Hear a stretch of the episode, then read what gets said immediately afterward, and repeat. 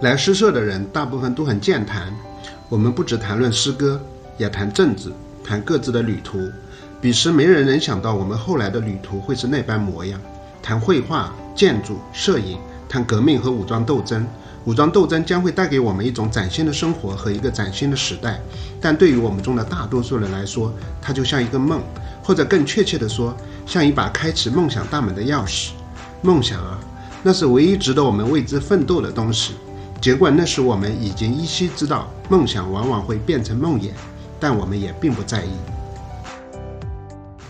大家好，欢迎来到今天的不至于吧，我是西瓜，我是博士，我是回刀。呃，我们今天要给大家带来的一本小说，是一本来自于南美洲作家的小说《遥远的星辰》。这是波拉尼奥的一本小说啊，其实，嗯，这本书其实很薄的，我们看看很快，但是总觉得这本书它有很厚，它太复杂了。对，最开始了解呢，很多人不是很推荐《遥远的星辰》，而是推荐嗯波兰尼奥另外两本比较出名的书。你说的是哪两本？二六六六吗？荒野侦探。荒野侦探啊，对，那两本其实还有美洲纳粹文学。呃，美洲纳粹文学。对。呃，这几本其实都比这一本的那个厚度要大很多。我们其实想，因为波拉尼奥是一个非常重要的作家，然后，呃，他的著作也非常多。我们当时选这一本，我的想法是，呃，可以从一本比较薄的小册子来进入波拉尼奥。嗯嗯。对。当时我也是被刀哥推荐的，说字数非常少。看的时间也非常少，来吸引住了。结果发现字虽少，但是要做的功课还是蛮多的。因为这本书其实是他一个长篇小说《美洲纳粹文学》的最后一章节拓展而来的。对，是的，是。我们都被刀哥骗了。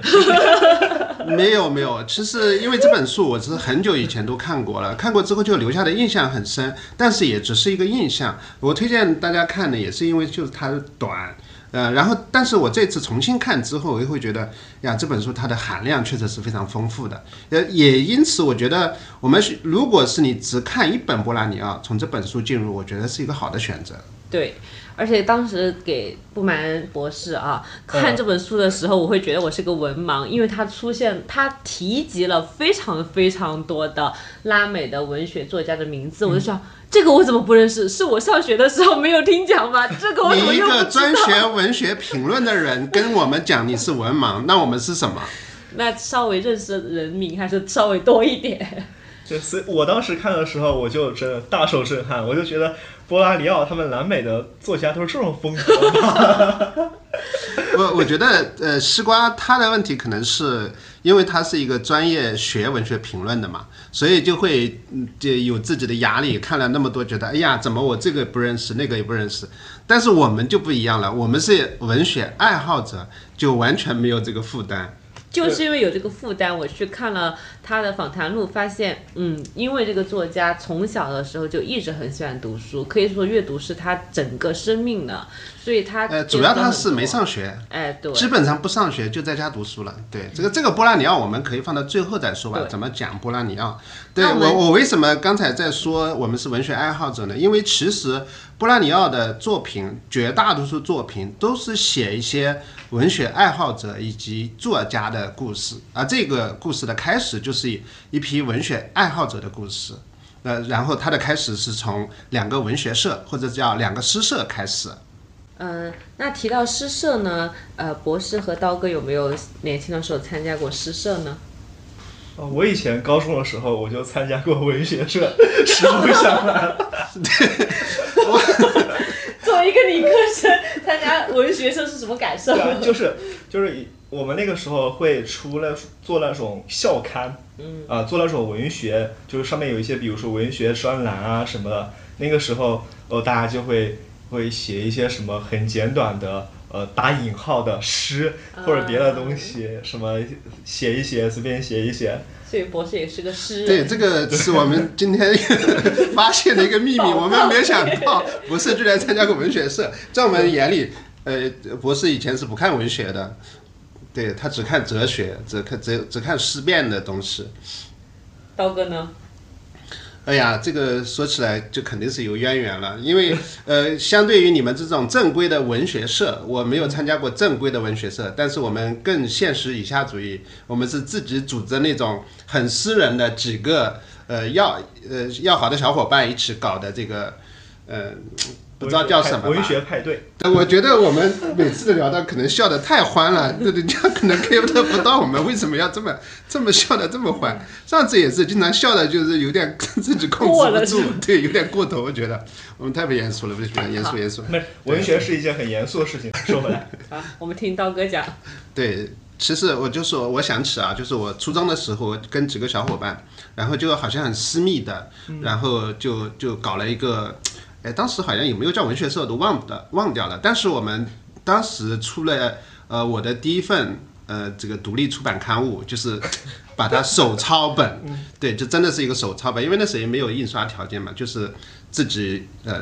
抄在一张大纸上，变成一张对文学小报。写写的是什么呢？嗯，忘了吧？可能是小说。对，诗歌有没有？诗歌可能没有。我觉得那个时候可能，好像我们还不太懂诗，就是好像就写，其实就是作文啦。看起来像小说，但可能就是作文。对，那在两位文学家中间坐着的我，反而是从来没有参加过文学社。我不知道为什么，就是一直有这种身份的矛盾性或者自我的否定性在这个里面。我一直会觉得，为什么要写这么矫情的东西呢？年轻的时候或者青春期的时候，后来发现这些矫所谓的矫情啊，才是人类真的情感的去处。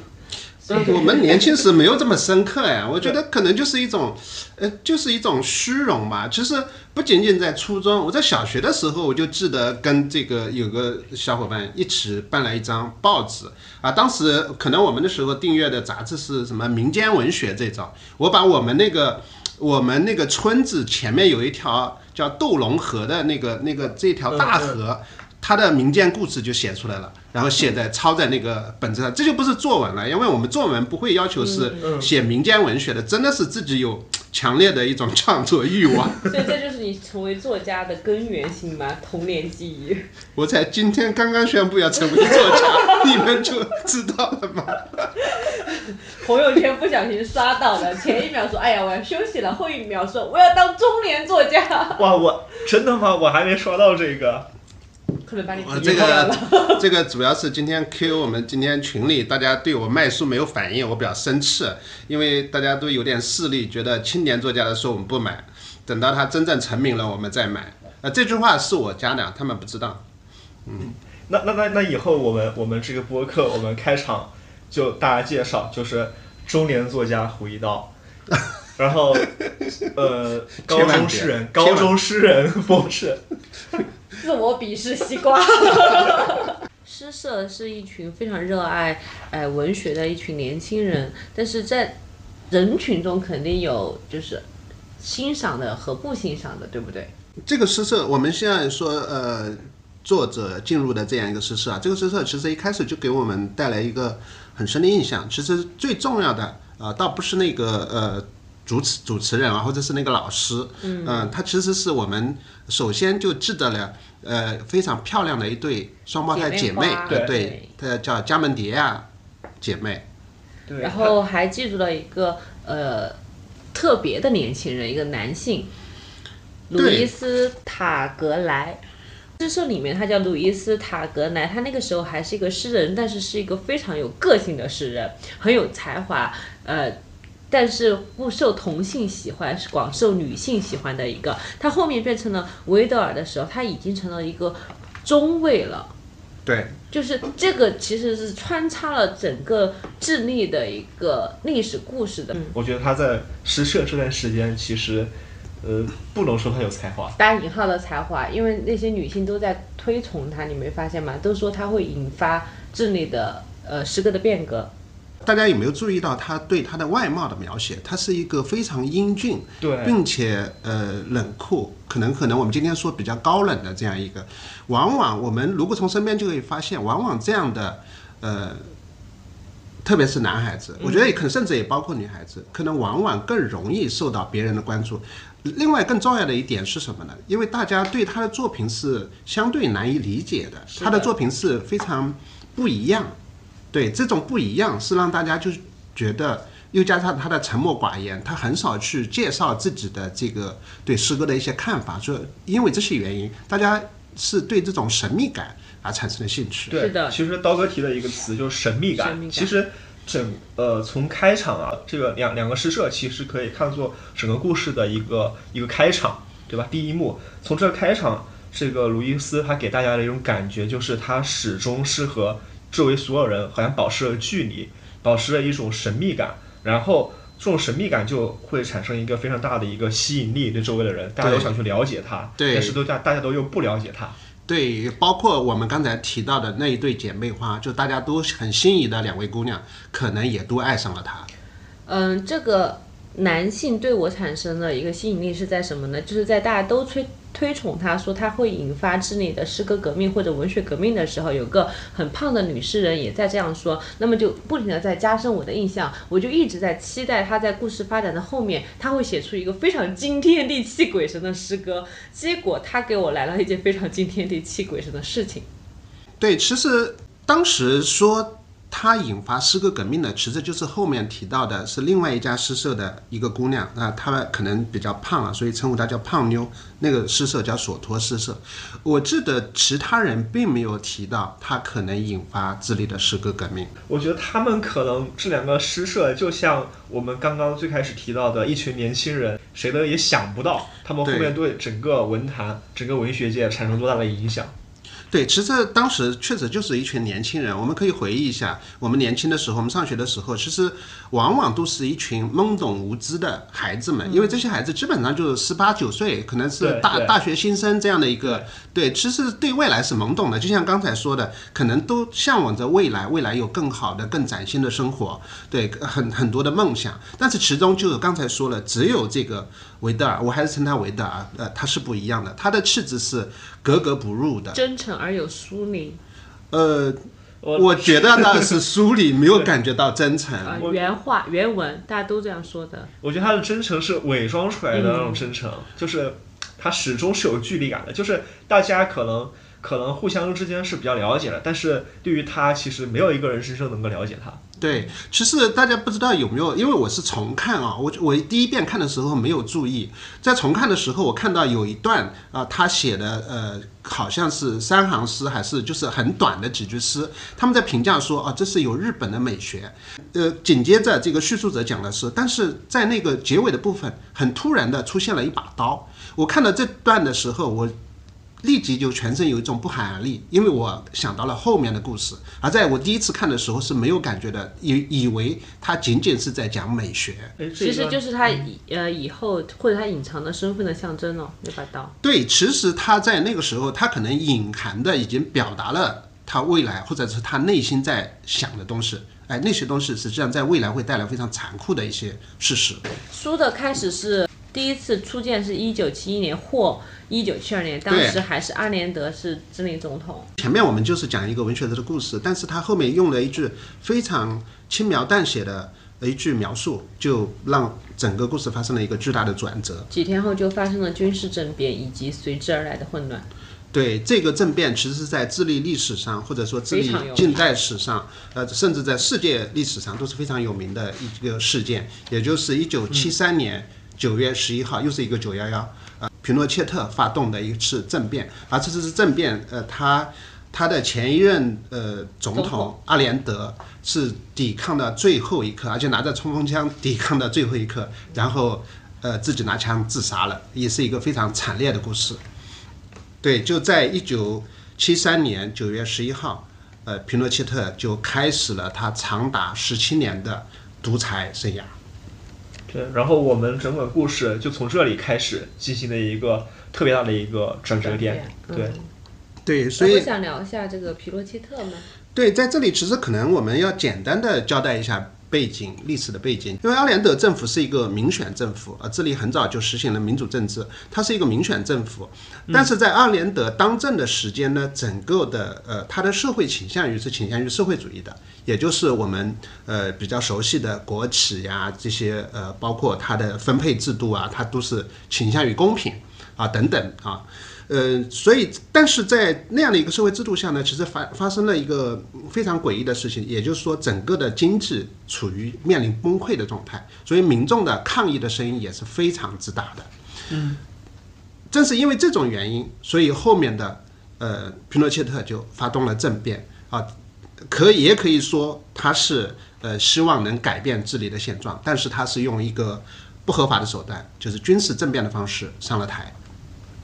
但是他政治上是虽然是呃军事独裁啊，但是他经济上是奉行新自由主义改革的，所以他还是创造了智利的一个经济奇迹。对，这个就是我们后面要说的。其实皮诺切特上台之后呢，呃，跟他的政治的独裁不同，他呃大量采用了呃被称为叫芝加哥小子的一批经济学家，一批年轻的经济学家的一些建议，就实行的实行的是一个自由的市场。呃，市场经济就自由主义改革，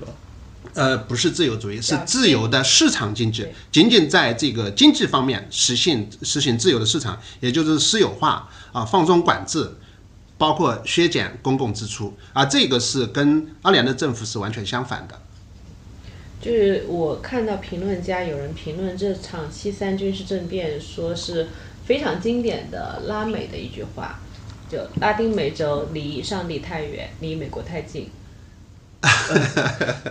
这句话我觉得要解读下来就太复杂了。对，包括所谓国际形势，的确是啊，因为呃，我也看到很多评论，在阿联的政府的时候，因为他实行的是社会主义，跟美国是非常不对付的，所以在这个皮诺切特政变，也有人说啊，这个美国政府应该在背后也使了不少力。对，这是完全有可能的。对。那我们回到我们的故事里面，就是自从这场政变发生以后，其实他们的我们的这两个诗社，年轻那一批年轻的诗人们，其实他们的人生轨迹，他们的命命运都发生了特别大的一个变化。逃的逃，走的走，相当于各自走上了不同的人生。对，其实这个可能大家会有些奇怪啊，你们搞文学的为什么都？发生了这么大的改变呢？其实我们可以比较呃武断的下一个结论啊，这一批文学社的这些呃所谓文学爱好者们，其实都倾向于左派的，或者说倾向于之前的阿联德政府的。而他们在皮诺切特政府上台之后，其实绝大多数都受到了迫害。在七三年皮诺切特发生政变过后，我们发现我们维德尔的身份也有了转变，他摇身一变变成了一个空军的中尉。其实就叙述者我这时候其实已经被捕了，他在一个监牢里看到了一场表演。对这场表演，其实，呃，在我对于我自己来说，我是从来没有想到过能有这种表演的形式的，可以说是一场非常嗯震撼的一场非非常又是大为震撼是吧？很震惊的一场表演。对，这个其实是确实出出乎我们很多人的预料，就也就是说，他们在监牢里，因为监牢里你是看不到什么表演的，但是非常奇特，这场表演是在天上，在囚牢里面。身为叙述者的我看到的是，呃，维德尔在天空中留下的字句。上帝看到光是好的，就把光和暗分开。可以看到这本书发展到后面啊，他在天空中留下的呃字句或者是那个句子是越来越丰富的，对，越来越复杂。呃，我们前面讲到了嘛，他也是一个诗人，之前的诗大家都看不懂，但是他现在用一种非常新颖的形式去创作他的诗歌啊，其中有一首诗，呃，是比较在比较高潮的部分啊，他写了这样一首。诗，呃，这是在一九七四年，嗯，他在天上写，死亡是友谊，死亡是智力，死亡是责任，死亡是爱情，死亡是成长，死亡是圣餐，死亡是极境，死亡是我心，拿着我的心吧，死亡是复活。这首诗似乎都还没有写完，他后面好像还有很多表达的，但是天气已经不允许了，所以他匆匆结束了呃那场表演。对，其实这个时期，维德尔他的第二次亮相，其实就是在天空中，在天空中，他而写下了各种各样的诗歌，而且受到了很多，比如说他们文学界的大家的一些关注。啊，其实更重要的，受到了当局的这个赞赏啊，很多高官啊，嫁女儿的时候也对，好，更多的是一些政府的高官去观看了他的表演。对，他就这个时期好像就成为了呃，从一个好像跟大家有距离感的一个神秘的。呃，文学社的一个诗人变成了一个大众的、非常大众化的一个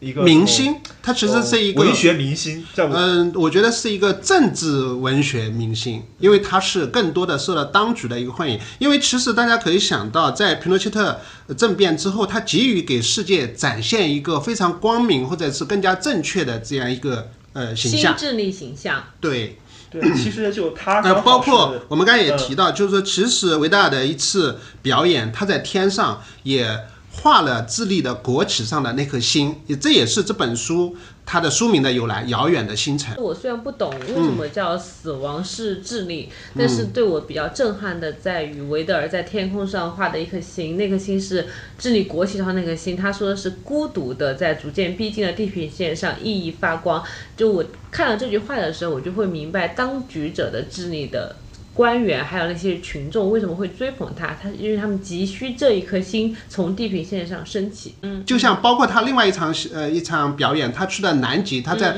南极写下“南极是智利”，啊、就是一种更多的展现所谓的国家形象。它就是政治意义大于其他的。它相当于就是一种政治工具，呃，我觉得它是一场投机性的政治表演政，治作秀。政治表演对政治作秀。是的，对它就是一场政治作秀。这个他不是不一定是说当局去命令他去做的，而是他自我选择的，他去想要跟这个新政权去进行呼应。呃，这个可能就是维德尔他自己在这个时期他做了一个选择。他其实跟其他的可以看到，跟其他的那些我们说一些智利的诗人也好，文学家也好，他们其实不一样的。当其他人在受到追捕也好，受到这种迫害也好的时逃候，亡。对逃亡、颠沛流离的时候，其实他，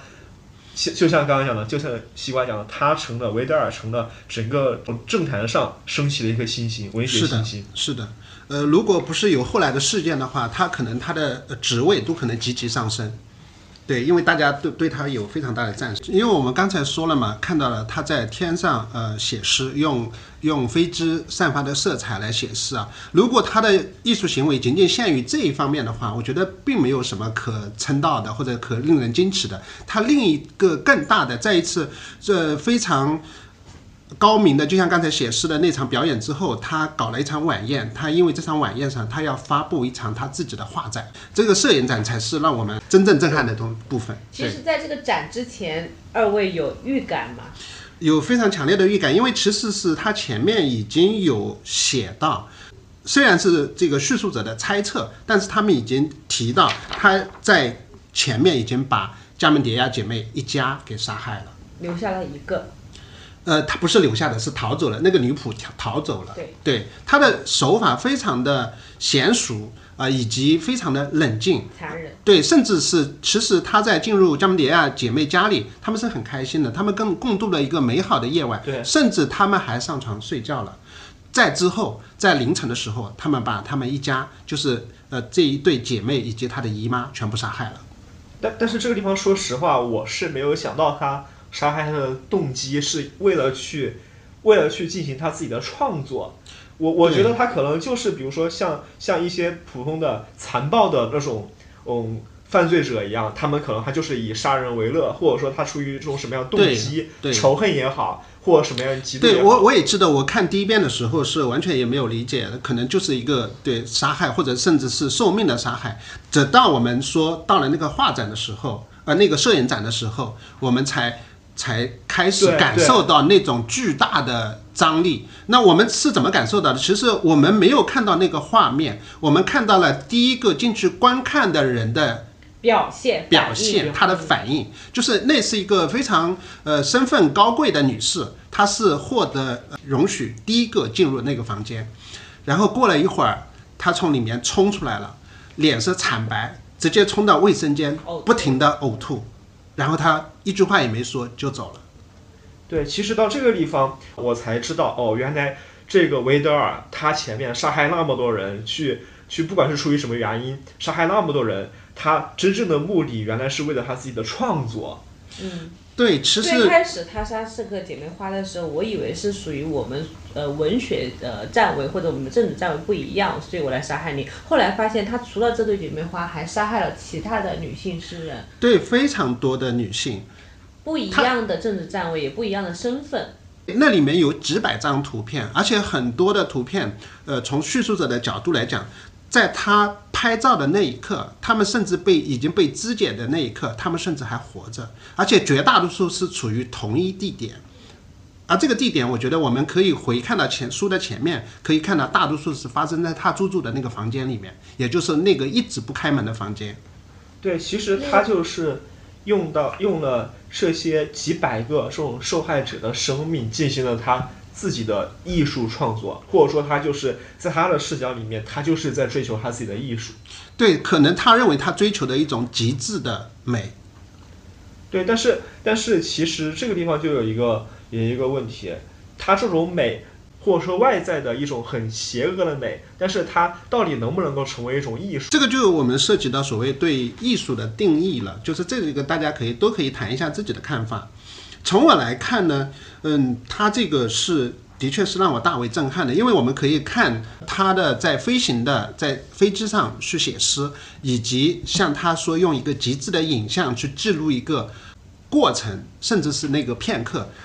我在我看来是一个极具先锋艺术特色的一个行为，所以这就其实涉及的艺术是纯粹关于审美，还是要和伦理道德价值有关？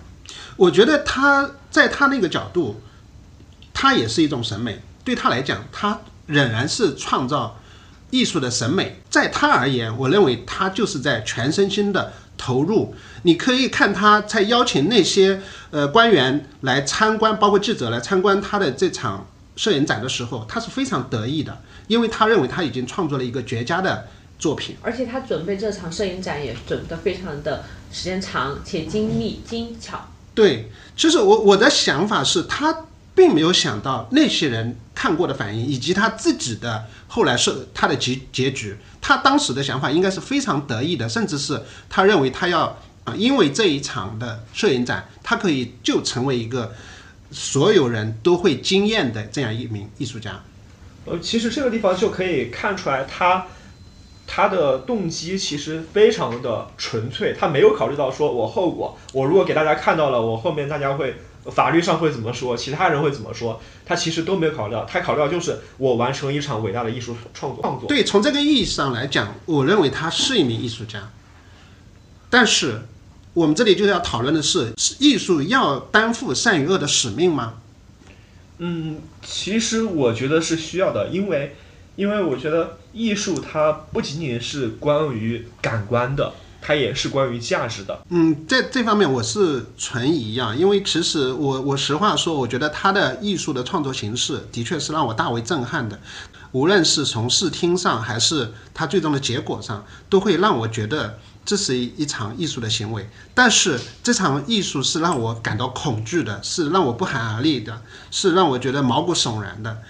而这样的艺术，我认为就是出于所谓人性的绝对的恶。我们书中描述的这样一个维德尔，我认为就是是一个有绝对恶的人，也就是我们以前有讨论过，有绝对恶吗？问题就在于说，我们如果说我们认为艺术是有价值的，是有善恶的，那其实就有一个潜在含义，我们提倡善向善的艺术，我们不提倡向恶的艺术。我觉得在艺术表现，可能我我不一定嗯很准确的表达，但是我觉得在艺术的表现形式的时候，我认为是无所。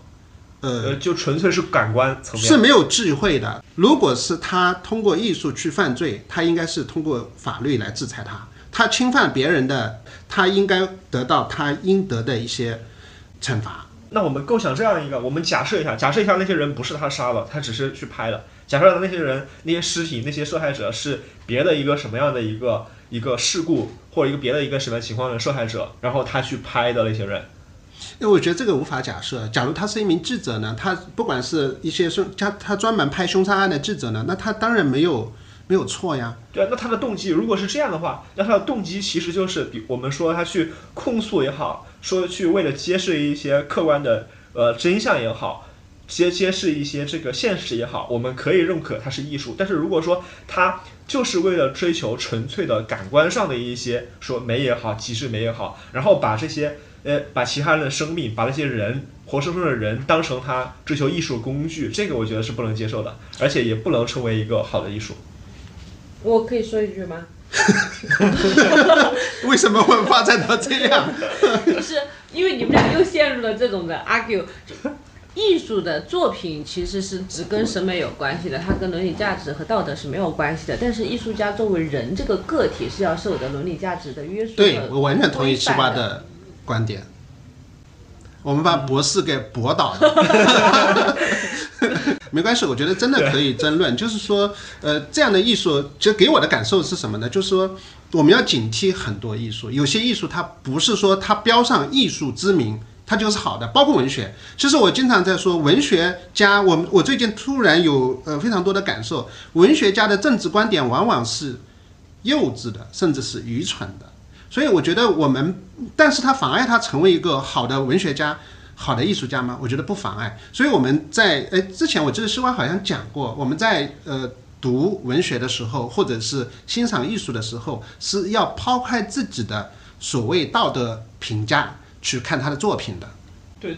呃，我们应该说更多的是看他的审美价值。我我们要要不要把啊怎么去看待这种作者和作品的关系呢？比如说，我们承认这个很美，承认这个艺术品的价值，但是我们剥离把作品和作家给剥离开。其实我有个观点啊，我不知道应不应该讲出来，就是主流白物禁止讲吧。主流艺术是一定要有的。那非主流艺术也是要容忍它存在的，对，就是它呃，这个这种展示杀人被害者的那个照片这个形式，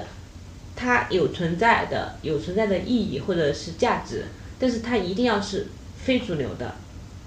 嗯，这个让我想到一个点啊，就是说我我们我们刚刚一直在讨论的，我们讨论说那幅画他拍或者说他拍的那些照片是他的艺术的成品。但是我刚刚意识到一个问题，有没有可能说他并不只是说他的艺术的成果作品不是那一幅那个照片，不仅仅是一个照片，他的过程也算作他的艺术创作的作品里面，就他的行为本身也是他的艺术。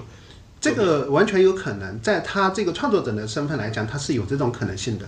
对他的他的行为和他的那个那个照片。和他他那间屋子里面摆的照片，以及他邀请那么多人来参观这一整件事情，构成了他的。但是我觉得这个不用过于放大，就是从我们自己对他的关照来讲，他呃这个处心积虑的去呃布了这一次展览，我觉得他更多的应该是把他的作品呃视作整个这次展览展出的那些摄影的图片。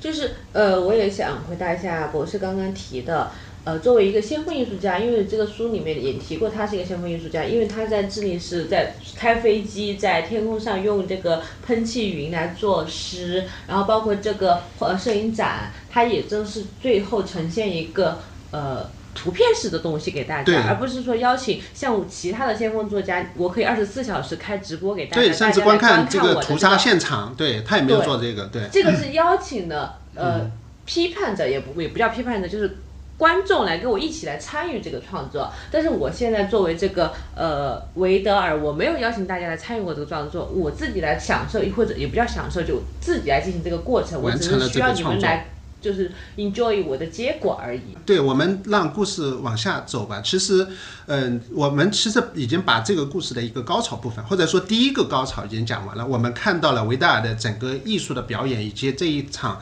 惊世骇俗的展览。而这在这场展览之后，其实他也受到了一些打击。也就是说。他已经不被当局者所容，因为即使是他是一个当权者的一个呃官员，呃，他甚至是可以有屠杀一些所谓的反革命者的自由和权利，对。但是这样的一场表演也让官员们觉得他太愚蠢了。大家有没有记得里面就写到情情报局的上尉过来，一直在里面说。愚蠢，这太蠢了，这太蠢。对对对，所以这之后其实是也可以说，某种程度上他给新政权抹了黑，于是他被捕了，嗯，变成了阶下囚。但他被捕过后，好像这个人就他很很快的，好像是逃亡了，或者是被释放了。这背后的交易我们不清楚的，只知道这个人其实是消失了。对，其实所以书的后半部分就开始在寻找。对，其实这本书从主角的角度就是呃一段时间没有维德尔消息，但是过了一段时间，他好像又又在各个地方、各种报纸啊、各种报刊上又开始活动起来了，又开始隐约看到他的踪迹了。对，其实就叙述着我，其实他本身也不生活在咱们拉丁美洲，他也对他其实被捕之后，大概很快释放了。就去呃意大利，西班牙，对，这其实是根据布拉尼奥的真实经历，这是他其实是布拉尼奥是被捕过，然后去了西班牙。然后他有个朋友就一直在给他写信，就告诉他，呃，我们了解的、熟悉的这些知名作家他们的动态是什么。所以关于这个维德尔的去向呢，也是他的朋友一直在关注着。对，其实就说维达尔就成为一个暗线，其实当中他还叙述了一些别别的人的故事，包括两个诗社的负责人的一些故事，这些故事都其实是挺精彩的。这个两个诗社的负责人，一个叫斯泰因，一个叫索托，他们是不同的风格的诗社，但是也是不同的人生。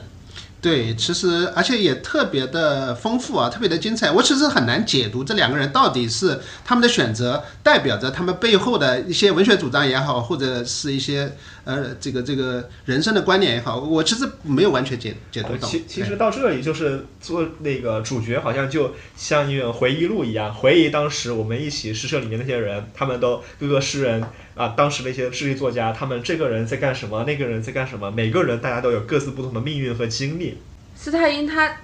刚刚刀哥所说，他就是不停地在革闹革命，不停的在参加游击战争，然后最后就死在了前线上。对，我觉得这个特别像切尔格瓦拉。切尔格瓦拉是在这个古巴战争胜胜利之后，他很快连部长都不当了，继续游击革命，因为他认他们认为南拉美它是一块整体。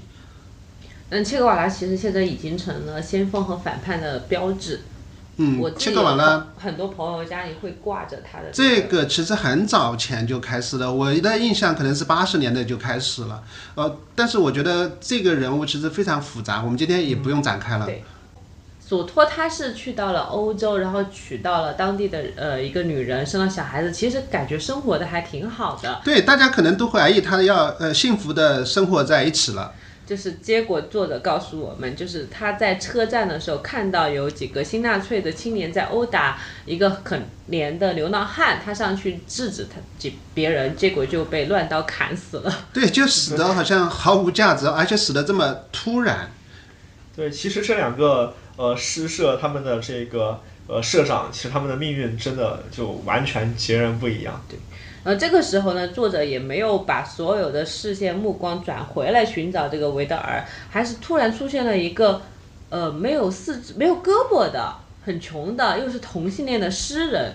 这个诗人呢，他其实是想自杀的，在那个年代，但是他在投海的过程中突然意识到没必要自杀，结果又去到了欧洲。他的命运就跟两个诗社的也完全不一样。这个在我看来啊，似乎是一个闲笔啊，但是好像他有别有所指。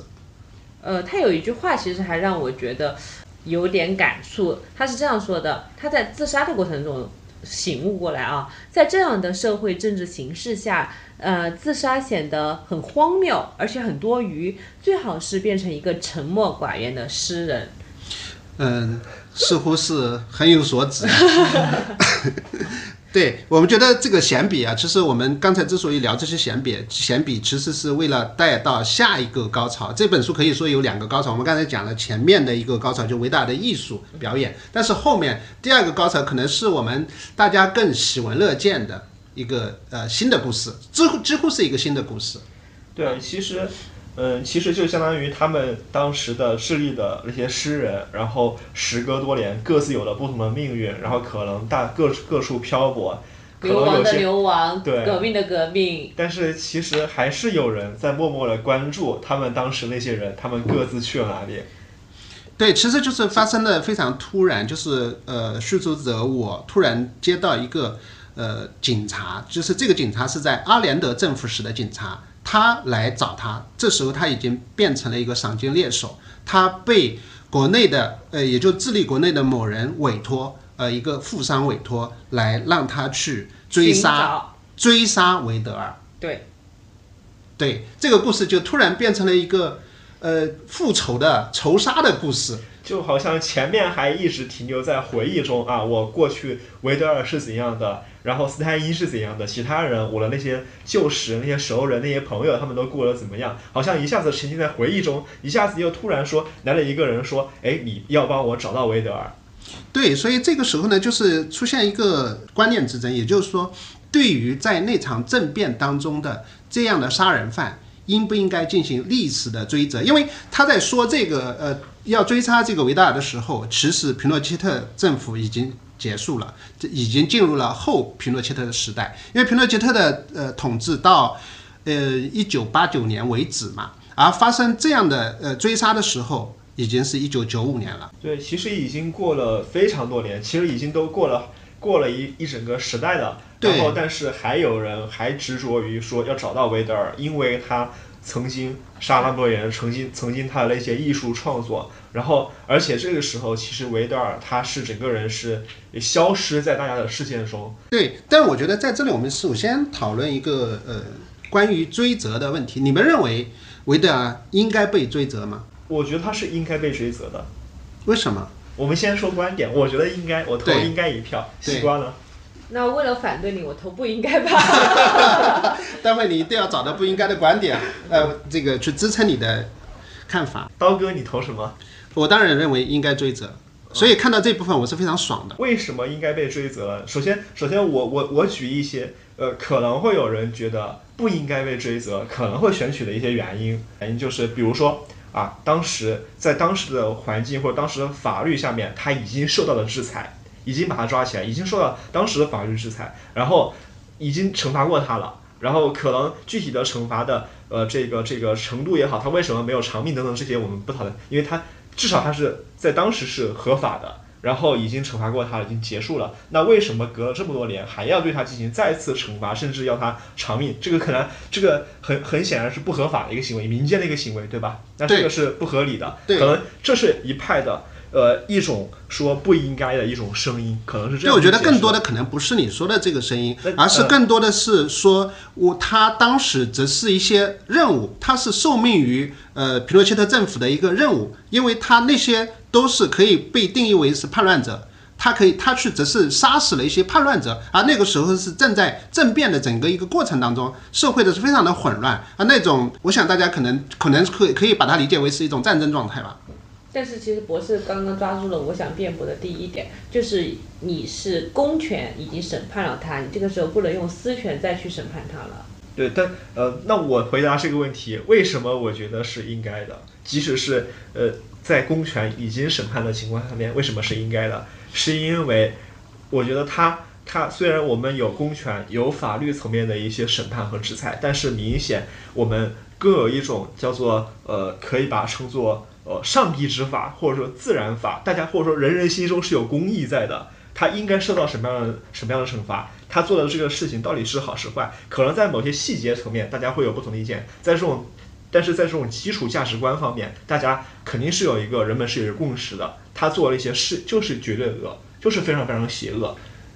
然后这种邪恶，他显然还没有受到合适的、足够的这种惩罚。如果在你这个观点来看，呃，那在中国古代的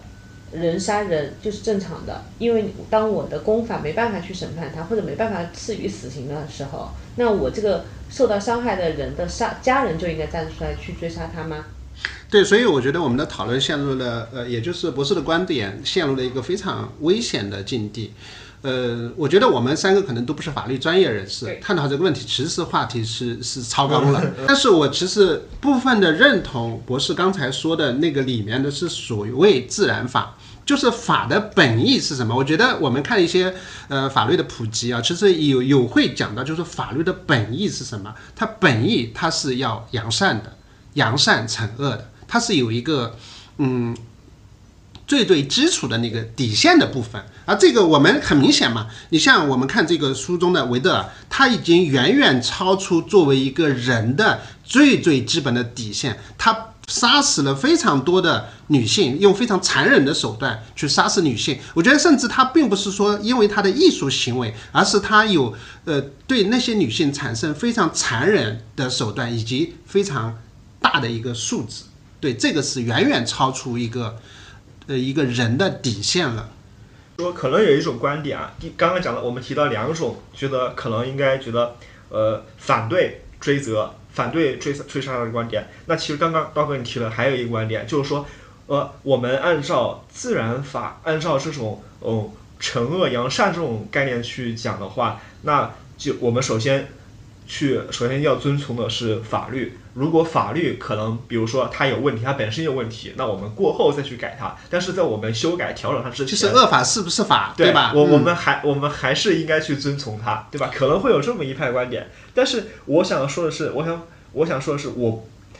这种观点一般情况下是适用的，但是在刚刚提到的这个治理这个很特殊的一个情况下面，它不适用。为什么特殊呢？因为它是经历了一个政治巨变。它是在一个巨大的一个我们刚刚讲到的，它可能理解为一个战争状态，或者一个一个整个呃，不管是呃法律也好，还是整个社会的秩序也好，还是它的道德人们普遍的观念也好，都是发生了很大的变化的。这个时候其实很难以当时的情况去判断说，当时它的法律就是好的，我们就遵从那个就结束了。嗯，对我我就是觉得，就是我刚才讲的自然法的是什么？就是说，嗯，我可能就是好像似乎是一个天平，我认为他用极为残忍的手段杀害了多名女性，使这个天平的一侧已经过重了，已经重到无以复加的这个程度，所以我才呃赞同用民间的仇杀或者复仇的方式去向他追责。就我是从这个角度去赞同的。我们如果是再简单一点来说，如果他只是杀死了一个。或者说他受命杀死了其中一个女性一个这样的行为的话，我可能是存疑的。那那可能那那那这样看的话，可能是我们这个应该派内部之间就有肯定是有不一样的，对，因为我我就非常警惕这个东西，就是刚才说的是民间的仇杀，因为这样的话确实是是法律无无无视嘛。就是你司法代替了公法的。对，司法代替了公法，因为这个我想起了另外一些事情啊，就是说我在看那个《二十违宪一部历史》那个里面，其实那里面提出了非常多的让人很纠结的问题，就是比如说在战后。呃，我们当然一个方面，我们这两天呃书店里一直在聊的就是平庸之恶这个关于呃审判呃埃什曼的这个过程，就这里面已经发产生一个非常多的争论，对吧？包括埃什曼的被捕都是一个非法的手段，其实是以色列通过绑架的形式从阿根廷去把他绑架过来的，所以这个本身就是一个非法的行为，你没有通过合法的引渡嘛，对吧？所以这里面我觉得非常多的讨论。其实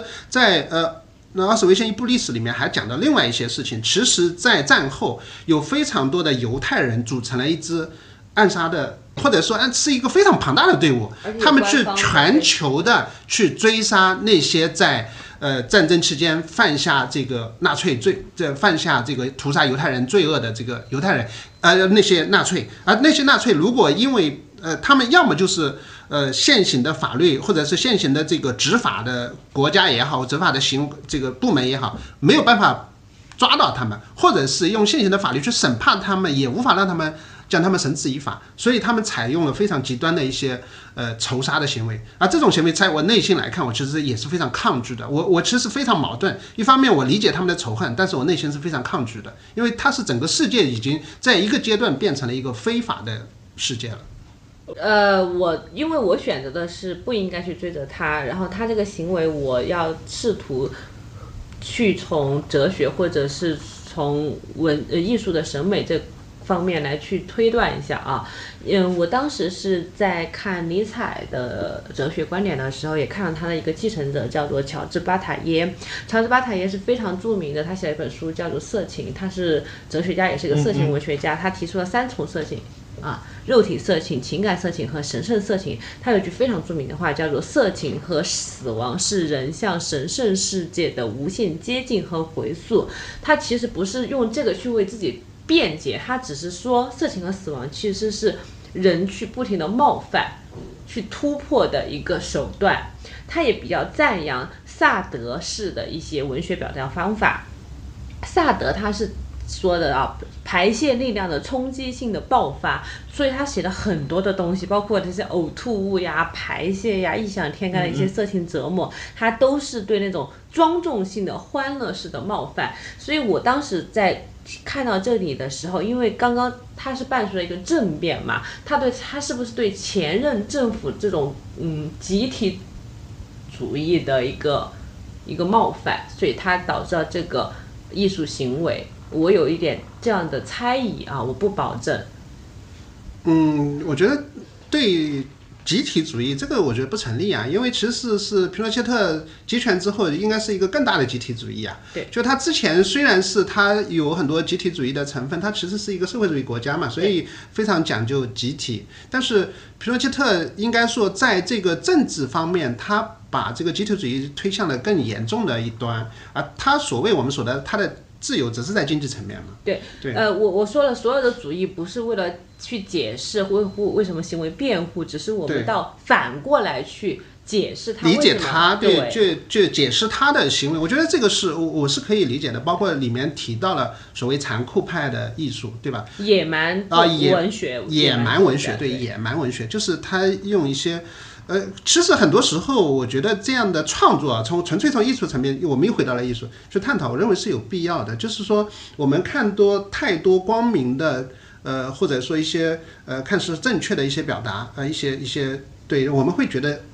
反胃，实际上也会是产生一些审美的反胃。我们需要一些，呃，就像刚才说的一些下贱的、卑劣的一些，甚至是丑陋的、肮脏的去。去平衡它，我觉得这是可能是从在艺术层面上的一些平衡吧。那不是的，我可能还是会觉得我看不上这样的艺术，但是我会让自己，就我会说服自己，哦，它存在是有它存在的不那原因。打个比方，我就嗯很喜欢布卡斯基，你们看布卡斯基吗？不看。对对，你你知道布卡斯基吗？不知道。对，这布卡斯基他被称为肮脏现实主义，就是他的里面就会都讲很多粗话啊，讲怎么做爱啊，写的很很。直白，是很应该说很很暴露，很甚至是有种暴露癖的那种感觉。但我觉得这没有问题啊，因为这就是人，他是展示了人的一面。包括你说刚才说排泄物能不能成为艺术，我觉得可以啊。只是他是就像刚才说的，它是少数派存在，它是非主流，它去平衡那些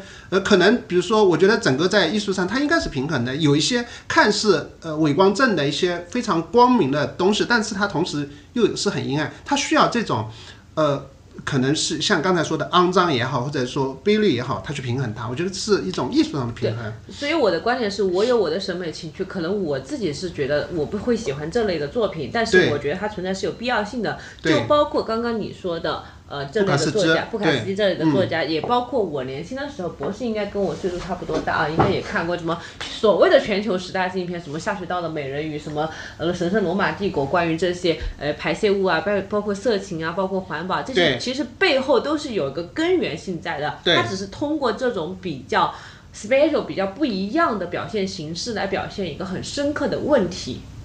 嗯。我觉得简单嘛，就是物极必反，必反。其实，在艺术上也是一样的。就像说维多利亚时期为什么产生那么多的色情文学，就是因为当时的整个政府控制太严了。对对，禁欲主义，他们要反叛的就是当时政府提倡的一个禁欲主义嘛。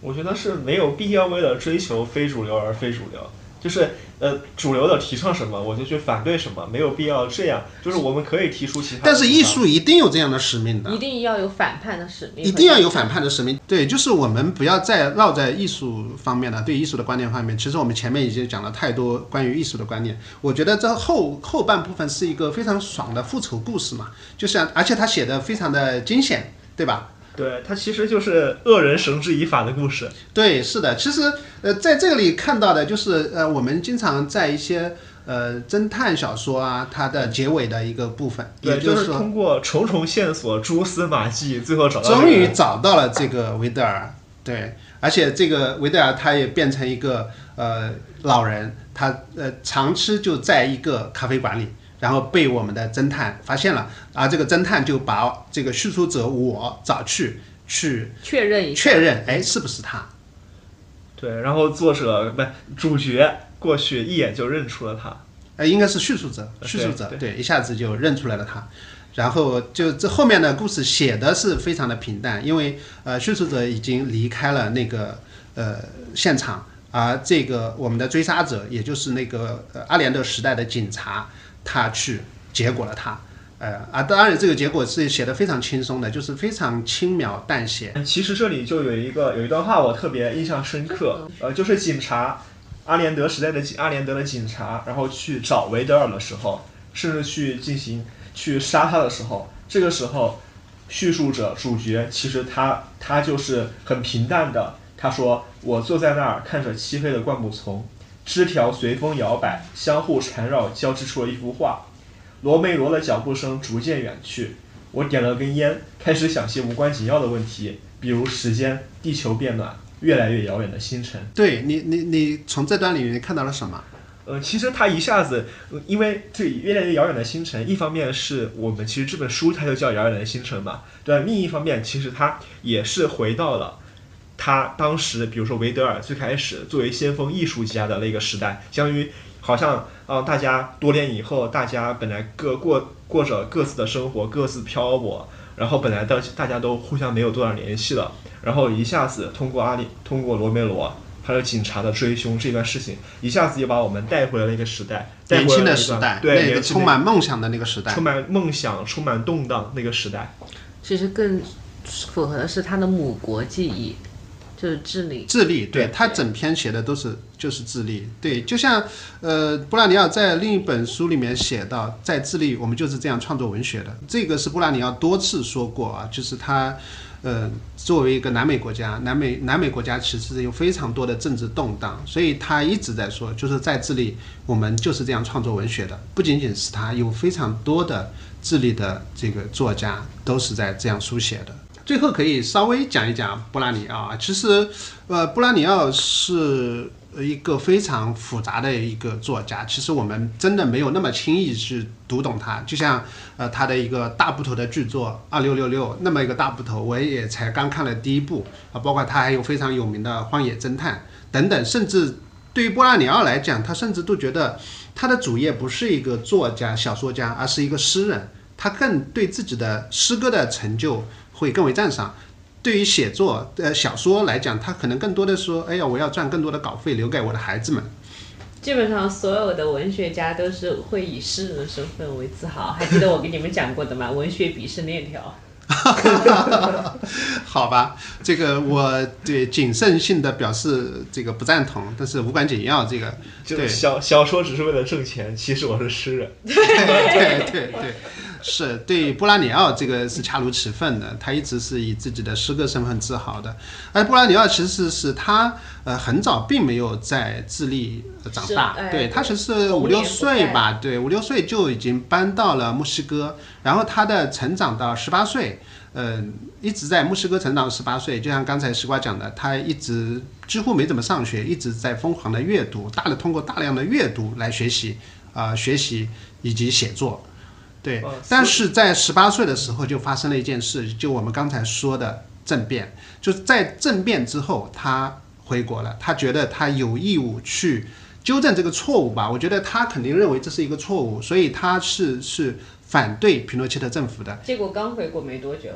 对，也因此因此他就被抓了，大概坐了八个月的牢吧。然后他后来就呃避走呃在西班牙。当然他去世的也蛮年轻啊，当时对，五十岁左右吧，好像就去世了。对，就是在我们印象里总觉得好像他跟什么呃马尔多斯差不多年纪，实际上他是他们的晚辈，对他比马尔克斯他们年轻的多。而且他去世的呃是之前他的作品不是特别有名，他对是去世过后作品越来越呃出名，越来越出名。对对，到今天来讲，我们都可以这么说吧，在呃浪漫文学，它基本上是跟至少是跟马尔克斯是平起平坐的这样一个作家。如果提起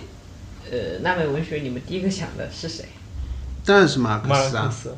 说说实话，可能我读文读拉美文学读的不多，波拉里奥我我是第一次知道。啊，这很正常，其实很多人不知道。我觉得这布拉尼奥似乎没有那么大知名度，但你如果提二六六六，其实绝大多数人都知道的。啊，对，对，这个我知道就二六六六比布拉尼奥更知名。那我们最后以他的一首诗结尾。可以啊，在我眼里，嗯，布拉尼奥就是一位非常忧伤的行吟诗人。这首诗叫《二十岁自画像》。我出发上路，但从不知道路会把我带到哪里，充满恐惧。胃部松弛而头胃部松弛而头部轰响，我觉得那是死人的冷风。我不知道我出发，我觉得可惜，这么快结束。但同时，我也听见那个神秘有力的呼唤，你要么听见，要么听不见，而我听见了，几乎哭出来一个可怕的声音，从空气和海中诞生，盾与剑。于是不顾恐惧，我出发，把我的脸贴上死亡的脸。我无法闭上眼睛不看那奇特的景观，缓慢而奇特。